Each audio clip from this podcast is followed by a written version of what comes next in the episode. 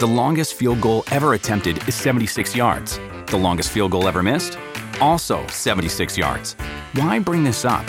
Because knowing your limits matters, both when you're kicking a field goal and when you gamble. Betting more than you're comfortable with is like trying a 70 yard field goal. It probably won't go well. So set a limit when you gamble and stick to it. Want more helpful tips like this? Go to keepitfunohio.com for games, quizzes, and lots of ways to keep your gambling from getting out of hand.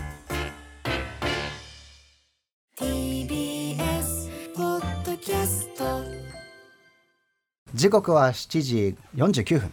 TBS ラジオキーセーションにお送りしております。アフターシックスジャンクションさてこの後8時からはですね現役ダンサー座談会ということで、 DA PUMP の KENZO さんとシットキングスの庄司君と僕の3人でストリートダンスについてあれやこれや言いたいことを言っていこうという企画なんですがその前に一足先に KENZO さん来てくれました。ありがとうございます。どうも DA PUMP の KENZO です。よろしくお願いします。よろしくお願いします。いやいやいやいや KENZO さんあの、はい DA PUMP さんが先週、うん。ニューシングルリリースされたということで、はい。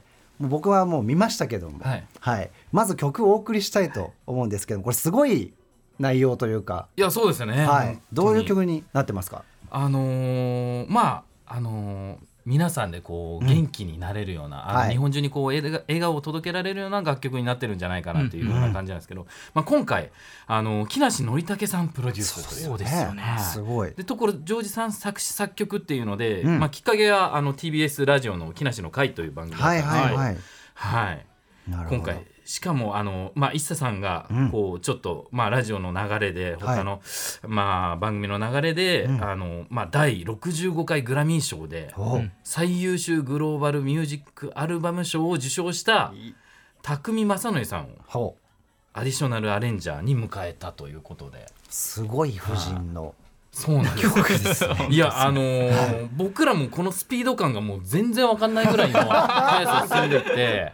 あの気づいたらあの、ええ。TBS ラジオで、ええ。あの木梨さんたちの前にいて、はい。ええ。あのー来週 MV 撮っちゃいますみたいな。そそのぐらいのあのスピード感でめちゃめちゃ進んでいったんで、はい。結構僕らもびっくりしてて。いやいやすごい。でもはい。ねダンスボーカルにないアプローチというかそうですね。面白いというかはい。今までにない曲になってると思いますけどちょっとじゃあ曲紹介の方お願いしてよろしいですか？はい。はい。先週7日に、えーリリースしたばかり、えー DA PUMPでサンライズムーン宇宙に行こうです。After Six Junction.